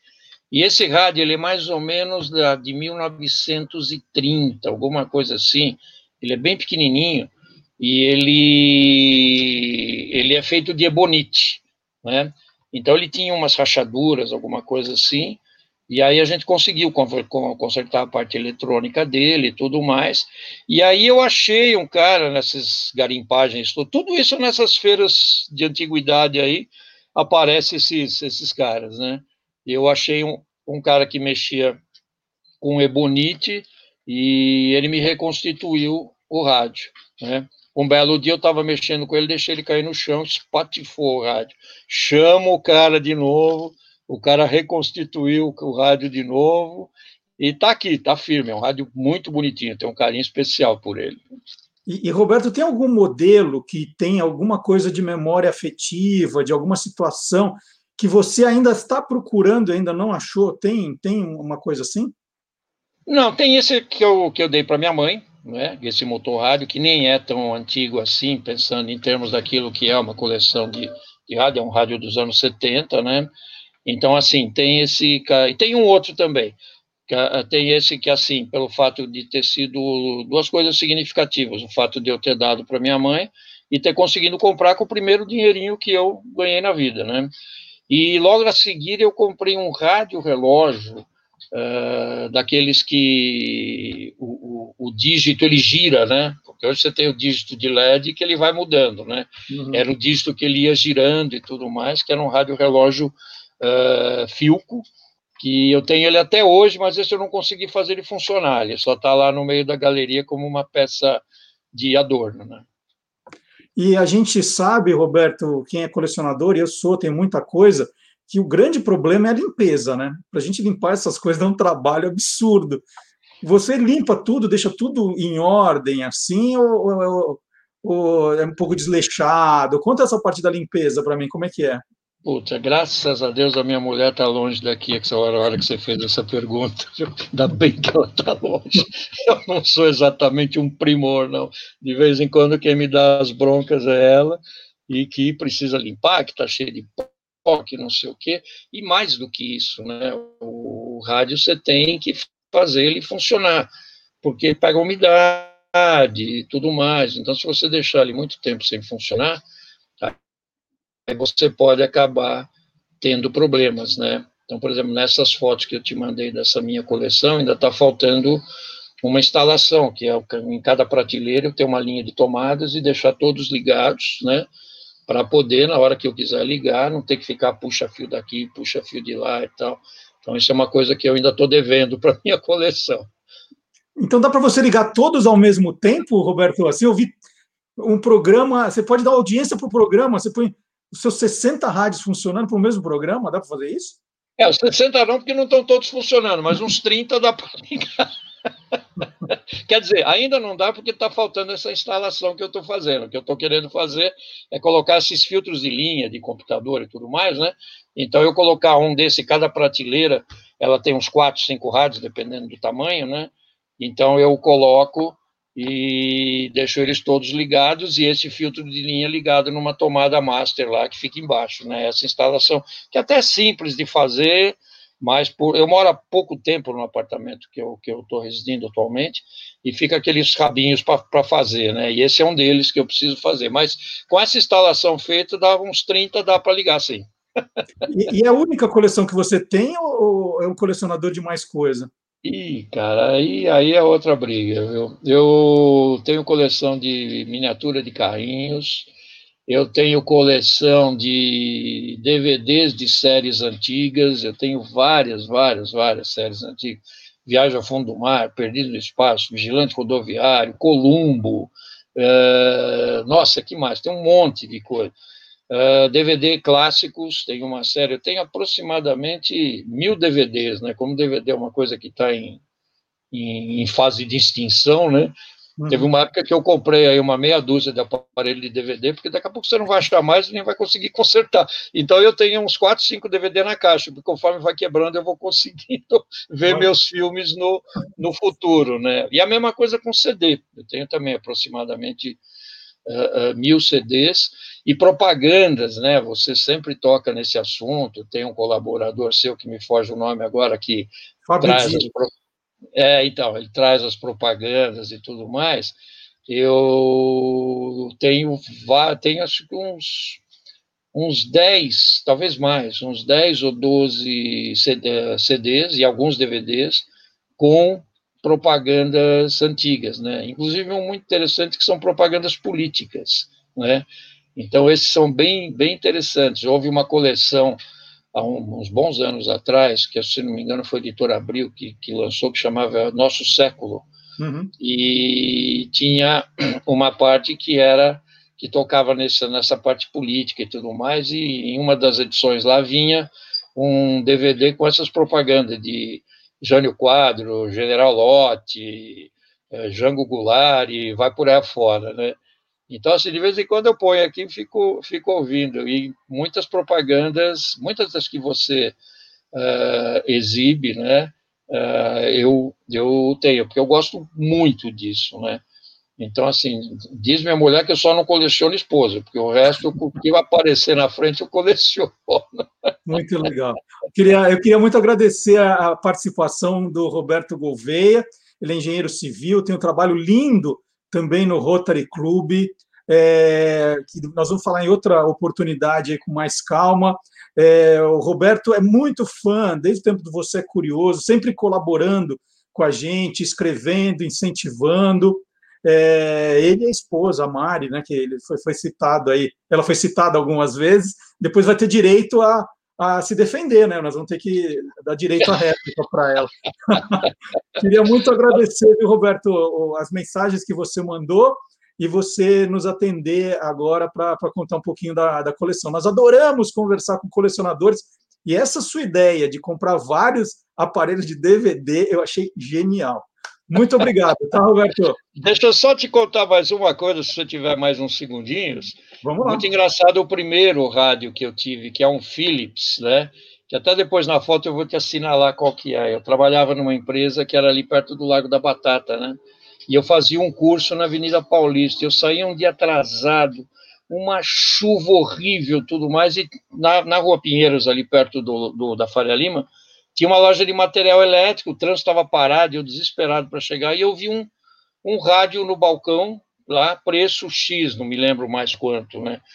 Eu falei, ah, eu preciso ver esse negócio. Subi com o carro na calçada, não tinha guarda-chuva, saí no meio da chuva. Cheguei, quanto que é? Você está funcionando? Esse tá. Ele falou, não, está funcionando, nós restauramos e tudo mais. Eu falei, dá que eu vou levar esse negócio. Levei, pus no carro, não vi a hora de sair do curso lá para poder ligar, e esse foi o primeiro, que foi uma epopeia para comprar esse bicho aí. Tem umas histórias engraçadas disso. Mas é só isso que eu queria te acrescentar. Muito obrigado, viu, Roberto? Um bom final de semana para você. Igual para você, um grande abraço aí, hein? Tchau, tchau. E olha, nós saímos do rádio, mas o rádio não sai da gente. Vamos chamar agora o professor Marcelo Abud e o Interferência. Interferência. Interferência. Desde 2006, o Senado Federal aprovou uma nova data para comemorar o Dia do Radialista. A data escolhida foi 7 de novembro. Isso porque foi em 7 de novembro de 1903 que nasceu Ari Barroso.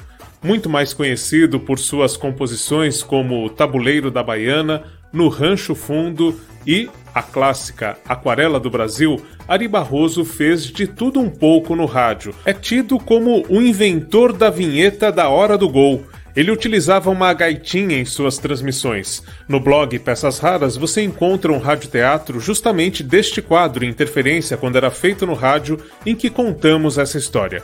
Mas, nesta edição, vamos homenagear outro narrador esportivo, que, tal qual Ari, também é de Minas Gerais, do signo de Escorpião e teve na Tupi do Rio de Janeiro o destaque para começar a ser conhecido em todo o território brasileiro. Estamos falando de José Silvério. A primeira oportunidade para narrar um jogo de futebol aconteceu em 20 de julho de 1963, quando Silvério tinha apenas 17 anos de idade. Os locutores da Rádio Cultura de Lavras, que pertencia ao Grupo Bandeirantes, estavam de férias e um amigo indicou Silvério, dizendo que conhecia um garoto que radiava como ninguém partidas de futebol de botão.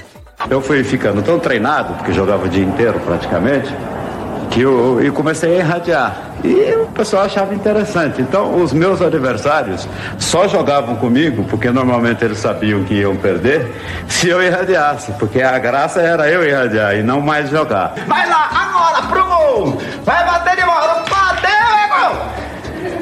Gol! Natural de Tumirim, uma pequena cidade no sul de Minas Gerais, que sequer tinha time de futebol, Silvério é uma das maiores estrelas da narração esportiva do país e seguiu a escola de nomes como Pedro Luiz Pauliello e Nicolau Tuma, que tinham na agilidade e na precisão lance a lance as suas grandes marcas. O pai do gol, como se tornou conhecido, passou pela Rádio Inconfidência de Belo Horizonte e depois foi para o Rio de Janeiro, onde teve grandes momentos na Continental e na Rádio Tupi do Rio de Janeiro, a mesma em que Ari Barroso ficou famoso por narrar futebol. Lá, o Silvério era correspondente para Tupi aqui de São Paulo. É quando é descoberto pela Jovem Pan, uma força dos esportes, e é contratado para ser um locutor oficial. Estreia, aliás, um pouquinho antes da final de Corinthians e Ponte Preta em 1977.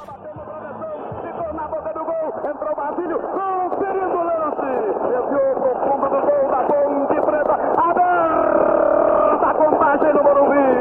A marca de 37 minutos da etapa complementar. Basílio, Basílio, Basílio, camisa número 8.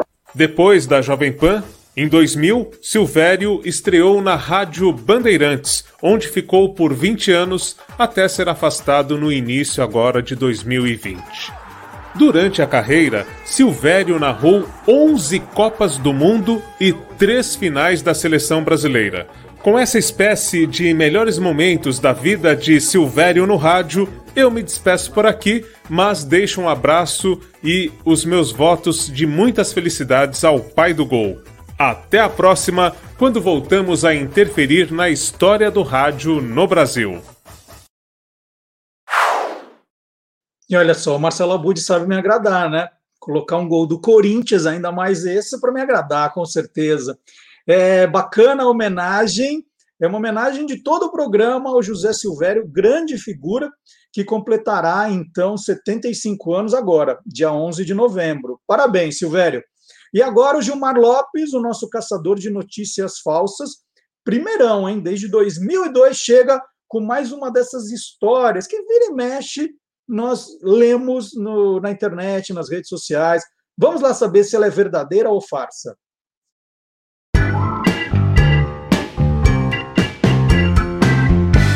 Verdadeiro ou farsa?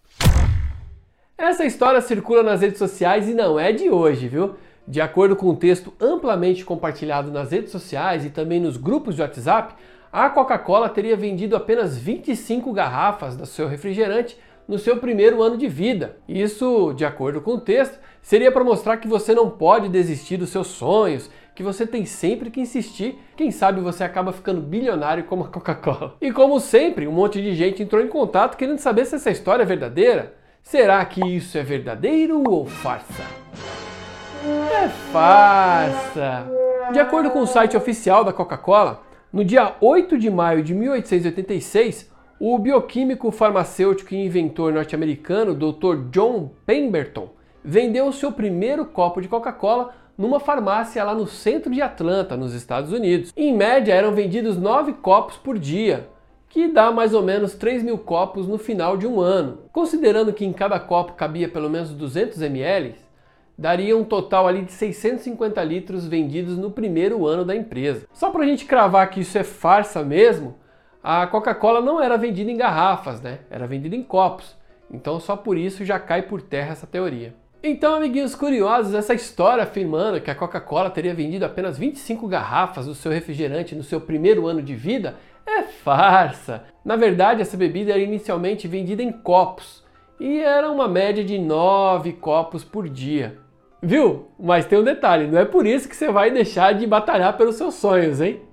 E aí, você quer saber se o que está rolando na internet é verdadeiro ou farsa? Então entra lá no www.e-farsas.com.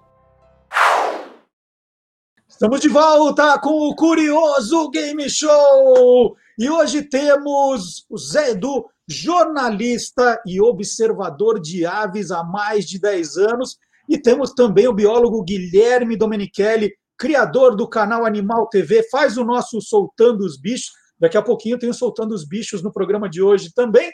E eles continuam aqui fazendo essa brincadeira. Antes eu queria mostrar para vocês, eu tirei lá do, da copa de casa o meu relógio de pássaros. Tá aqui, ó. Esse relógio é maravilhoso. Eu ganhei de presente do próprio criador, né? Tá vendo o nome dele aqui? O Dalgas. Dalgas Fish. É, Johann Dalgas Frisch, ornitólogo, e ele tem um trabalho espetacular, né, Guilherme? Você conheceu o Douglas? Não pessoalmente, mas é excelente, né? Tem um trabalho de muitos anos, tal. É, eu tenho esse, esse relógio também, está aqui na parede. É, eu adoro o trabalho dele. O Brasil tem grandes ornitólogos, né? É, aí, ó, o livro dele eu tenho também, assim, tem muita coisa. É ótimo, ótimo. Que livro é esse, Zé Edu? Então, é, foi um dos primeiros guias de campo é, publicados no Brasil, é, chamado Aves Brasileiras e Plantas que as Atraem, do, do, do Dalgas Frisch. Ele está vivo, viu, Marcelo? Está velhinho. 90 é, anos. 90 anos. 90 anos, e agora o site dele está espetacular, acho que é um filho dele que está cuidando. E além dos relógios e dos livros, ele tem também os jogos de louça com pássaros, que é maravilhoso, maravilhoso. Muito e bem. ele é um cara espetacular, né? Essa ideia, as visitas assustam um pouco. Né? Tem uma visita na Copa, tá tomando café, de repente é. tem um pássaro assim, nossa, é. toma um susto. Pica-pau, que é. O Guilherme, o mais famoso aqui é o Irapuru, né? Que tem o canto do Irapuru, é, é, o, é a ave que canta mais bonita de todas, ó. O Irapuru tá aqui, ó. É, é, é, muito pessoal. Acho que o meu é mais novo. Posso pegar o meu para mostrar? Pode. Acho que tem outros pássaros diferentes. Ah, é? É, vou pegar. Vou pegar. Eu, eu concordo que é um dos cantos mais bonitos, Marcelo. Eu acho o canto do Irapuru. E, e assim, é um, é um, bicho que é muito difícil de você ver, né? Porque ele, ele vive na, na floresta, é, na Amazônia. Assim, é que o Irapuru tem vários, vários passarinhos que tem o nome de Irapuru, mas tem o Irapuru verdadeiro, que é esse do canto, e que ele vive no, no, na sombra da floresta e ele se esconde muito bem. Só que o canto dele é muito melodioso, é muito, muito bonito. Muito legal. É, os pássaros são, são um pouquinho diferentes, é a ordem. O seu tucano. O meu aqui no, no, no 12 é o Araponga. Eu acho que o seu Irapuru, eu não tenho Irapuru nesse meu aqui. É do Dalgas também, mas acho que uma. Se o teu não tem Irapuru, se o teu não tem Irapuru, não é tão bom quanto o meu. É, deixa pra lá. E, e, vocês vão anotando todos os pássaros que já viram, tá tudo arrumadinho. Você sabe todos os pássaros que você já viu, Zé? Sei, porque é o seguinte, Marcelo, vira é, colecionar figurinha. É exatamente como colecionar figurinha. É. Inclusive, o grande barato é você tentar ver aquele passarinho que você não hum. encontrou ainda. É o que a gente chama de lifer, tem até um nome para isso. Então, por exemplo, quando eu vou para algum lugar, eu vou e faço a lista dos lifers, ou seja, aqueles passarinhos que eu não vi ainda. E eles estão na minha prioridade. É, e você vai fazendo uma lista. Uh, eu tenho hoje 800 aves, mais ou menos, observadas no Brasil. Tá? É, e hoje em dia você tem plataforma para fazer isso também. Tem alguns aplicativos, como por exemplo o eBird, que ele te permite fazer uma lista rapidinho e submeter. E o legal é que essa lista vai para um banco de dados que é usado no mundo inteiro por pesquisadores para estudar as aves. Então, além de você estar tá, é, praticando uma atividade que é legal, que é saudável, é, que é em meio à natureza, você ainda está contribuindo para a ciência. E você tem que ter um baita de um binóculo para isso, assim, tem que, tem que ir preparado, né? É, é bom você ter um binóculo, né, no mínimo, porque principalmente depende do lugar em que você vai, né? Se você está numa praça, por exemplo, você já está acostumado, é mais tranquilo, mas o binóculo ajuda muito, né? Inclusive porque tem aves que são muito parecidas, são espécies muito parecidas, então você tem que ver bem o detalhe às vezes para para identificar. E às vezes você nem mesmo, você só consegue identificar se você ouvir o canto, porque elas são tão parecidas, tão parecidas, que você só olhando ou só pela fotografia é impossível identificar. Guilherme, você já fez alguma maluquice para ver, para observar uma ave assim, subir num lugar meio perigoso? Já. É, o que, que você Exatamente fez? isso, subindo em um lugar perigoso. É, eu viajei para Ushuaia, o Calafate, assim, para Argentina, né? Na lua de mel, inclusive. Eu, a Raquel, que é bióloga também, e a gente ficou atrás de, de coisas naturais. E nós vimos o Condor dos Andes. Então, uma, a gente está na cordilheira de Jeep, lá de um, de um, de um 4x4 e tal, e aí passou aquele Boeing, que é um Condor, assim, adulto, um macho adulto, assim, bem preto, com a crista tão lindo, Falei, caramba! E depois ele voou para baixo do penhasco e a gente foi até a ponta do penhasco, assim, para ver o Condor depois é, parado, lá pousado no outro penhasco, assim, tirando foto e tal. Eu não tinha câmera tão boa na época, então as fotos ficaram, não ficaram tão legais como foi ao vivo ali. Mas foi algo fascinante para mim.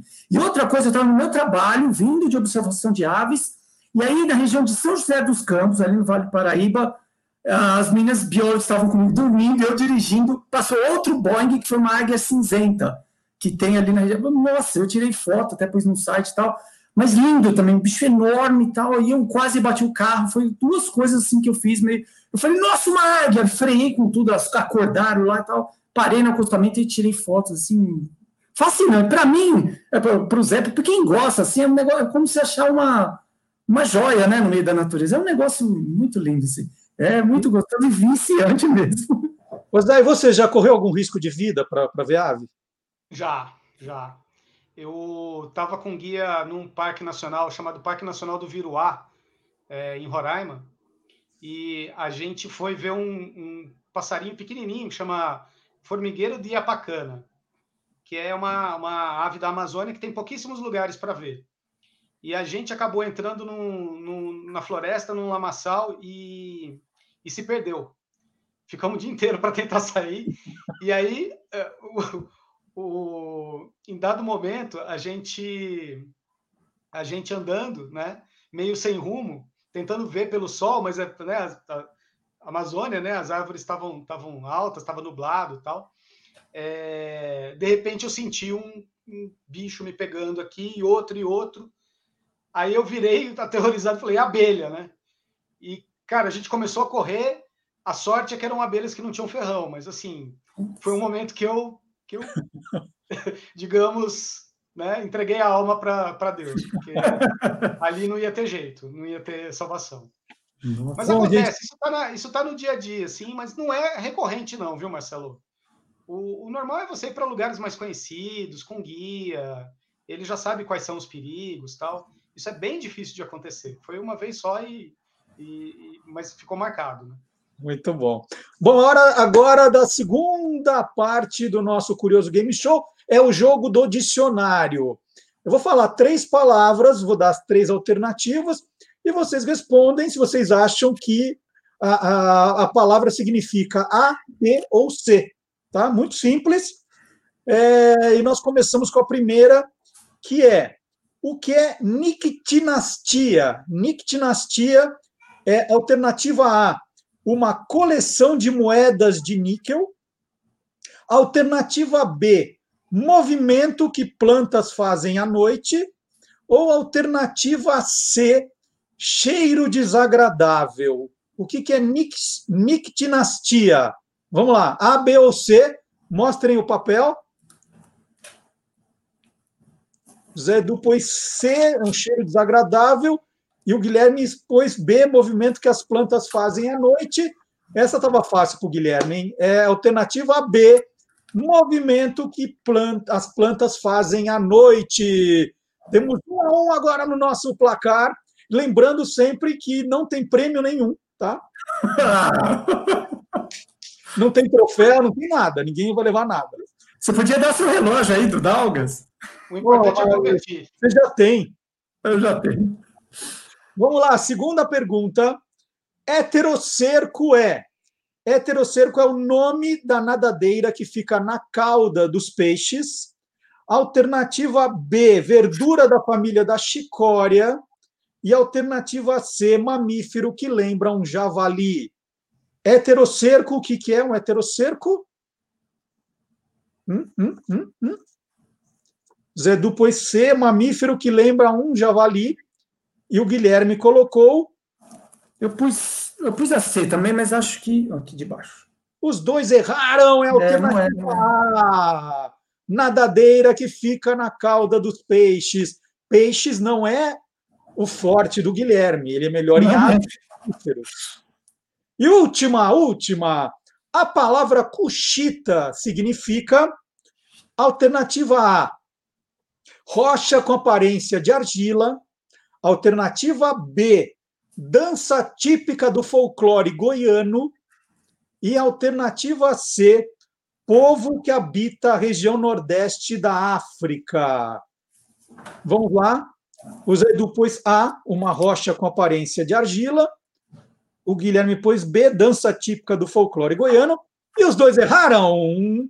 É a alternativa C. É o povo que habita a região nordeste da África. Mas o bom é que ninguém saiu triste. Um a um. Beleza. Ótimo, Agora- ótimo. Agora, empatado, não tem problema nenhum.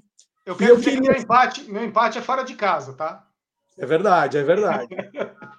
Queria agradecer demais a entrevista, aqui a participação do Zé Edu, jornalista, tem dois livros espetaculares, O Brasil das Placas e No País das Placas Malucas. O Zé fica devendo uma outra participação para falar das placas, que é um outro trabalho espetacular que ele faz. Já, já vamos combinar. E o Guilherme vem agora aqui com Soltando os Bichos, viu? Vocês pensam que já viram o Guilherme o suficiente? Não, ainda tem mais o Guilherme aqui. Muito obrigado, Zé Edu, Guilherme. Vamos lá, Obrigado. vamos, vamos soltar os bichos agora.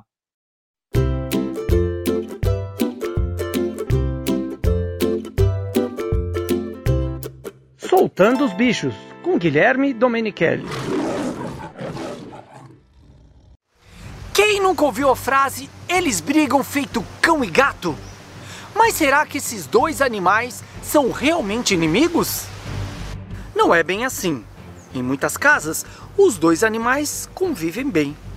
Para isso, seus donos precisam ensinar para os bichos quais são seus limites e até repreendê-los quando for necessário.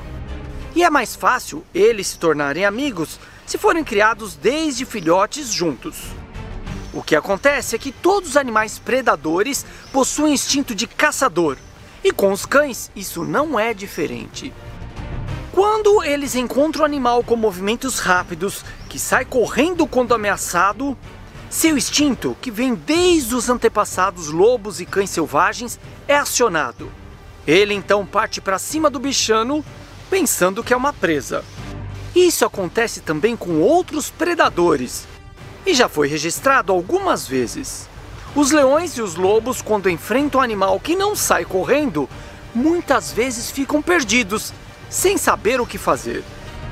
Por isso, se você encontrar um leão por aí, não saia correndo. Isso vai ativar o instinto de caçador do animal. Agora, eu duvido que alguém tenha coragem de ficar parado para ver o que vai acontecer, não é verdade? E agora chegou a hora do professor Dionísio da Silva, a origem de palavras e expressões.